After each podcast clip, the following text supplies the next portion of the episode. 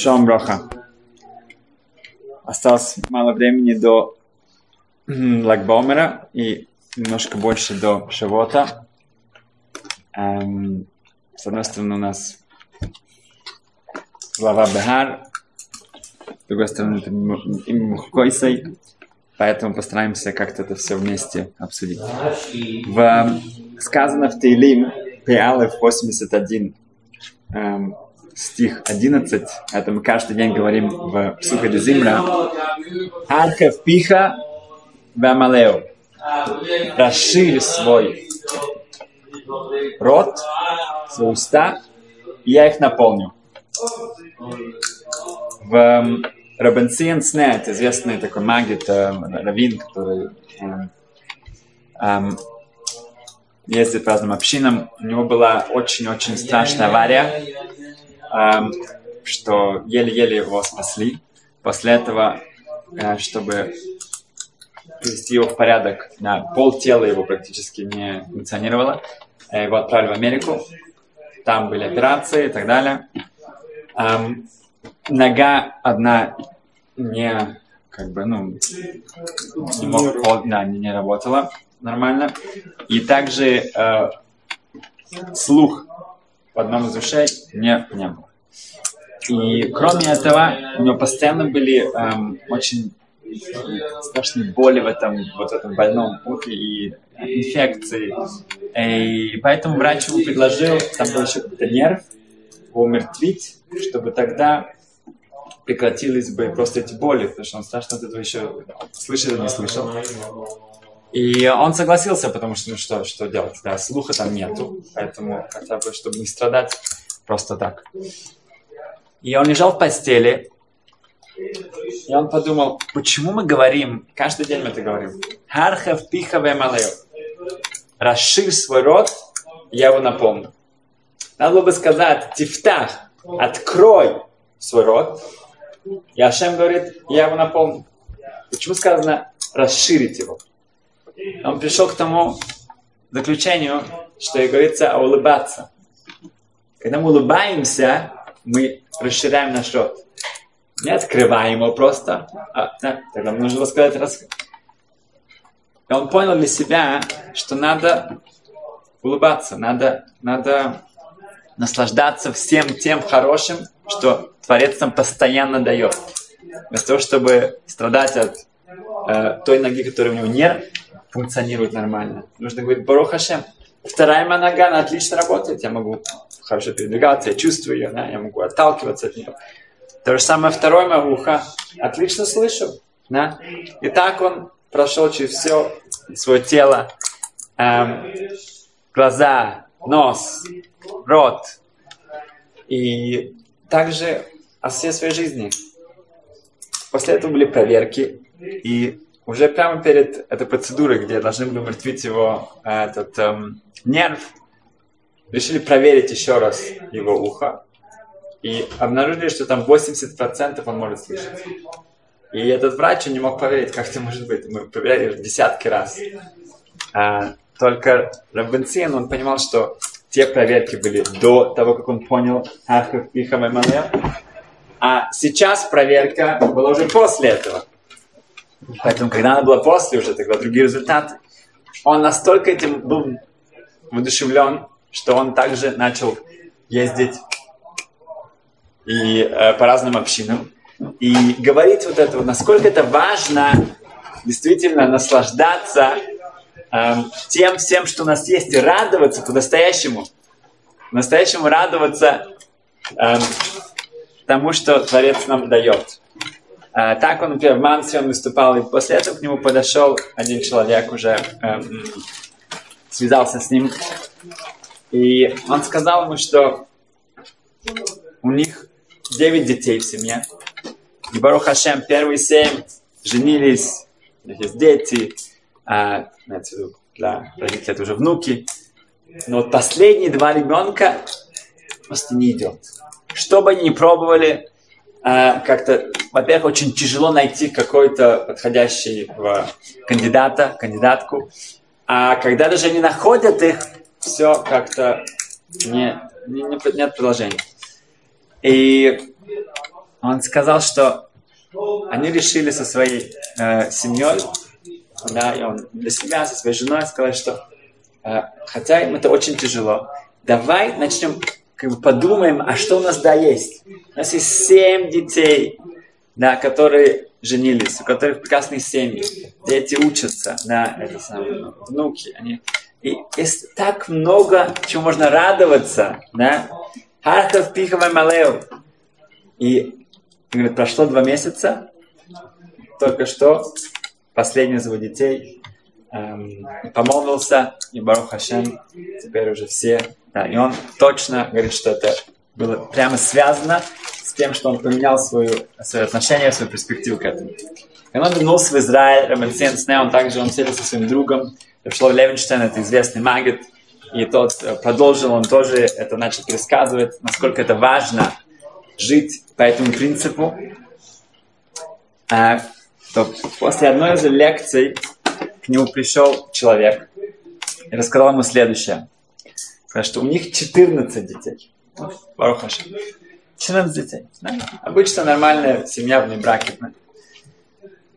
Седьмой ребенок, седьмой, он, к сожалению, сначала себе э, подкоротил пейсы, потом уже совсем их убрал, потом его кипа стала менять цвет, потом она стала прозрачной, и так он как бы поменял свою одежду и так далее, и так далее.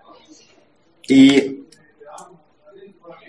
их семья стала полная, ну, как бы, такой, депре, как все родители, все, ужасно это подействовало на всех. А не было покоя. Это сказано, что когда Хасвашон, какие-то дети, они не идут по правильному пути, это хуже, чем войны Гог и Магог, сказано в Гимаре. Эм, седьмой ребенок, да, есть такой концепт, как сэндвич, ребенок сэндвич, это между двумя. Тут у него не между двумя, да, он между шесть там и еще семь там. Да, это, эм, он был в контакте с ними, но вел совершенно свою жизнь ну, ну, не по принципам Торы. И этот человек говорит, что он был на лекции Равшом Левенштейн уже, и он услышал об этом Хархев Пиевай Малеу, насколько важно видеть полстакана наполненным, и, и насколько нужно э, быть признательным тем, что Всевышний нам дает. Он, это было прямо перед Песахом, он пришел домой, рассказал это своей супруге, и они решили, вот, когда соберется вся семья, они хотят вот именно э, посвятить э, седер, пасхальный седер именно этому. И действительно, все, вся их семья собралась, наверняка там был большой стол, да, и этот сын, седьмой сын тоже был там, на Песах он пришел к родителям, и они начали благодарить за все, что у них есть. Да? И это, это за здоровье, за то, что у них есть квартира, за то, что у них есть э, э, внуки, у них есть э, э, соседи. Короче, каждую и с радостью, работа с радостью, и с таким, действительно, и жена добавляет, и он добавляет, дети, дети, все э, не могут остановиться больше, чем час они посвятили во время пасхального седра именно этому. Во время Сферата Омер, да, как мы сейчас находимся, они заметили, что сын пришел к ним с маленькой-маленькой кипой. Немножко позже кипа выросла на пару сантиметров, как-то она росла. Да. Потом в... пришло время к Шивоту, их сын приехал на Шивот, и когда они закончили трапезу, он говорит, папа, я хочу с тобой пойти учиться. Как? Принято ночью учиться. Да. Ну, папа говорит, думаю, ну сколько он там протянет, да, как бы, ну, может, на полчаса, на 45 минут, он ну, очень хорошо, он очень обрадовался. Сын остался с ним в синагоге до утра. Мы учили с ним до утра. И так Барух Хашем потихоньку, потихоньку он действительно э, стал совсем, ну, как раньше. В один момент отец спросил его, «А как, что повлияло на, на твое решение, что ты как бы, ну, э, действительно сделал эти 180 градусов. Что, что это было? И он сказал следующее. Он сказал, что э, говорит, папа, знаешь, я, я считаю, что вот ты и мама, вы правильные люди, вы такие хорошие. Я не понимал, почему Всевышний, почему Ашем дает вам так много испытаний, так много страданий. И там у вас было тяжело, у вас так много долгов, и у вас так тяжело с работой, и там то, и, все, и столько разных, нужно делать ремонт. Так много заботы. Почему Ашем так несправедлив с вами? Так, так, это, это нечестно, это нехорошо. И поэтому я очень был зол на, на как Ашем может такое сделать для вас. Потом пришло время Песаха, и, и, и я был там, и вдруг я слышу все то, насколько вы рады всем тем хорошим вещам, которые происходят с вами. И вы не могли остановиться, вы говорили больше часа о всех тех чудесах, о всех тех потрясающих э, э, доброте, которую Всевышний вам дает.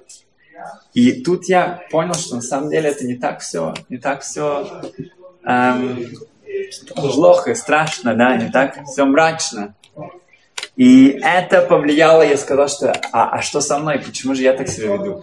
Да? Если Хашем тоже для меня, я могу дышать, я могу ходить, я могу видеть, я как, как в Хавот да, я начал как бы понимать, что Всевышний делал для меня так много хорошего тоже. Это повлияло на то, что я вернулся.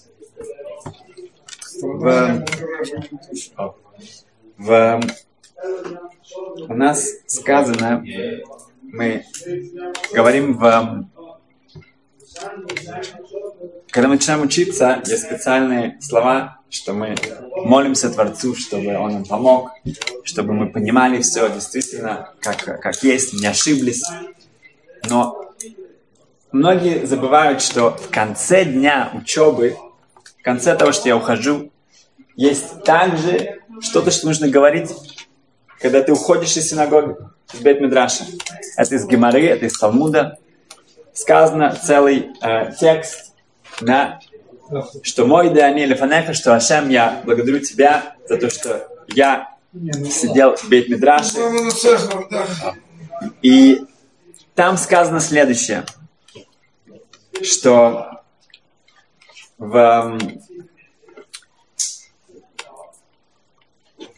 Шану Машким, что я стою рано, есть другие люди, которые стоят рано. Я стою рано, чтобы учить Тору, они встают рано, чтобы заниматься какой-то ерундой. Они омел, я стараюсь, я работаю, я, я действительно как бы потею. Они тоже стараются, они что потеют. Но я стараюсь, да, я получаю схар, получаю награду. Они стараются, они не получают награду.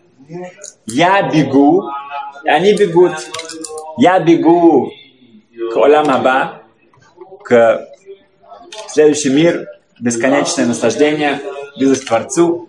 Они бегут в бешахат, в бездну, в какой-то ад, что-то ужасное. И что это значит? Как бы, как, ну, почему нужно так много это объяснять? нужно тоже как бы немножко так свысока, да, мы как бы говорим, ну, что, что, о чем идет речь здесь? Рабин Йойна спрашивает, ученики Рабин Йойна, это, это сказано в Брахот, эм, 28b э, сказано так, что почему нужно говорить два раза, что мы получаем награду, они не получают награду. Мы идем в Олям Хаба, они не идут домой. Что это две вещи? Говорится про Олям Хаба, про следующий мир. Да, я будет награда, у них не будет награды. Что говорит э, Талмиде Рабина Йойна, это не говорится, что мы благодарим Ашему, что мы идем в Олям Хаба. Говорится о чем-то другом. Говорится, что мы чувствуем, мы, мы движемся, мы чувствуем, что вот эти 120 лет, эта граница, она приближается. Надо что-то успеть. Надо как можно больше здесь эм, овладеть Торой, приблизиться к Творцу. Как у нас не так много времени, нужно это время использовать. Они, те, которые люди не понимают этого, они тоже, э, ну как бы, время для них идет. Но время, они не понимают, что нужно, что нужно использовать эм, эти дни, эти месяца, эти года, чтобы набрать хороший э, запас мецвод. Это, говорится, это часть, мы говорим каждый раз, когда мы ходим из Битмедраши, это Рабин Йон. Маша говорит совершенно по-другому. Он говорит сам, что я, я не согласен с этим пшатом, как бы у меня есть другой подход. Маша говорит, это две разные вещи. Что мы учимся, и Тора помогает нам заработком. Заработком. Тора, есть Гемора еще одна, где сказано, что человек, который он, он старается, он работает, он, он вкладывается в Тору, Тора ему помогает, она его как-то, чтобы обеспечивать в каком-то смысле. О, а что, а что тогда сказано про, про других людей? Сказано, что они работают, они не получают схар.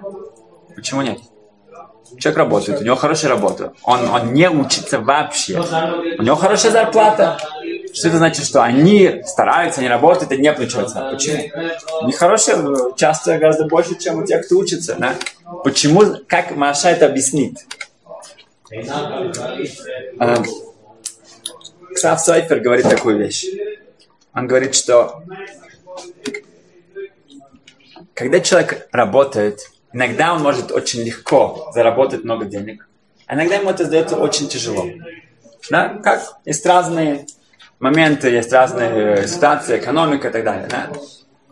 Поэтому это не какой-то схан, какой-то награда, которая пропорциональна его стараниям. Иногда ему очень все дается чипчак, да, какой-то. А иногда, наоборот, сколько бы он ни старался, у него, наоборот, у него какие-то потери. Тора не так. Тора, если ты стараешься, ты получаешь награду. Пропорционально. Чем больше ты стараешься, больше учишься, тем больше будет награды. Поэтому здесь схар, здесь награда на пропорционально. Хоцхайм говорит известный пример, что если какой-то портной, ему дали э, задание, на, заказали у него костюм. И он полтора часа старается, он действительно старается, он, он немножко новичок, он не может ставить эм, нитку в иголку. Полтора часа он потел, он сколько там что-то бегает, свет просит, он, он все делает, чтобы это уже Потом еще два часа у него нужно, чтобы какие-то там материал подобрать. И он действительно, он в поте лица все делает возможно, чтобы это... Через пару дней он только начал что-то сделать. К нему приходят, он говорит, я работал над этим, да, а, день и ночь, но а, нету, нету этого костюма. Что он, сколько он получит за это? Ноль, ничего не получит. В Торе не так. Ты стараешься, ты учишься, Некоторые успеют выучить пять листов, некоторые успеют выучить пол листа, некоторые успеют пять строчек.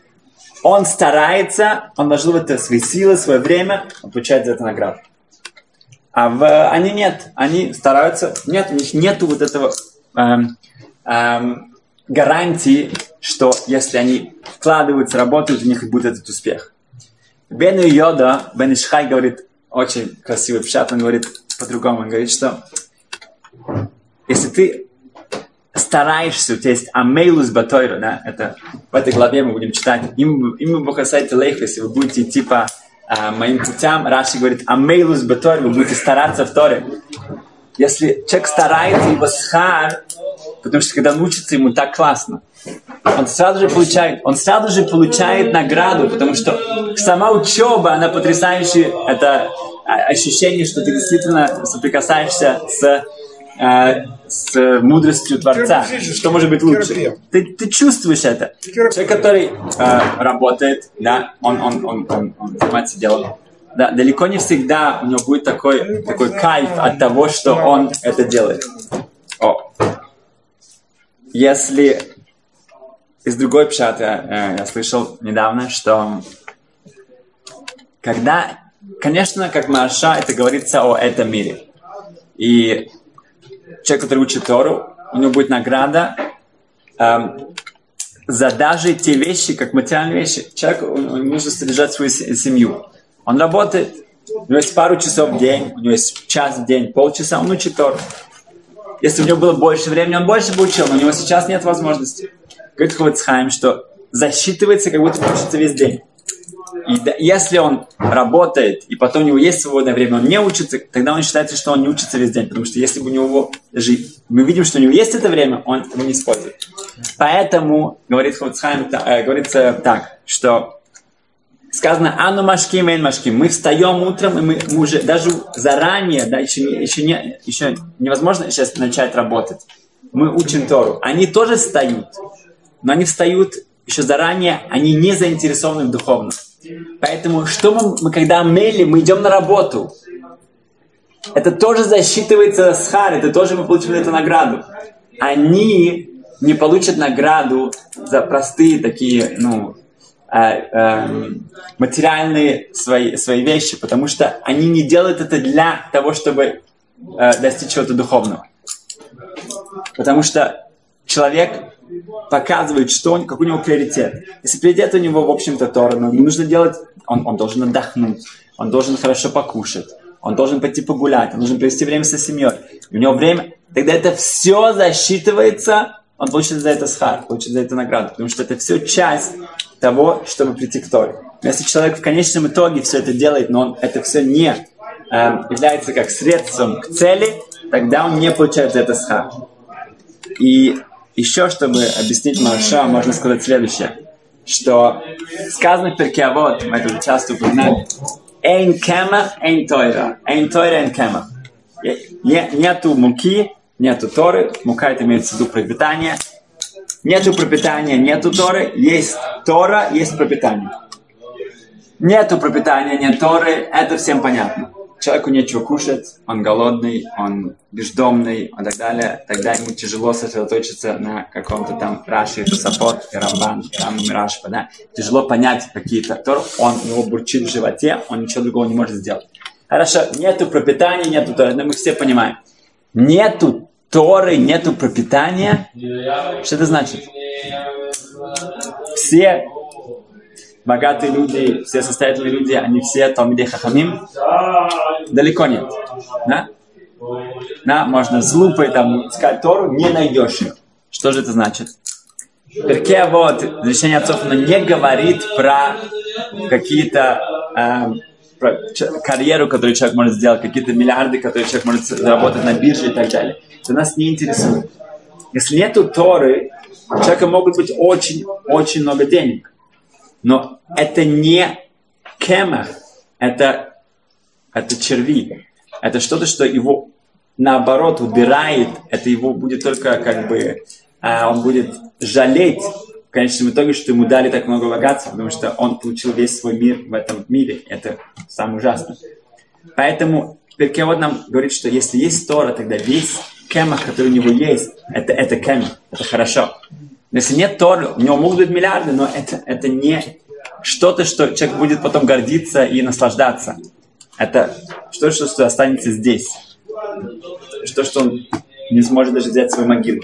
Поэтому, возможно, то же самое здесь. Если человек старается, тогда у него будет схар. Имеется в виду, что если у него есть Тора, тогда у него будет схар. То, что он зарабатывает, то, что у него есть, это тоже, это есть смысл это сейчас тогда действительно что-то, что э, он будет использовать правильно.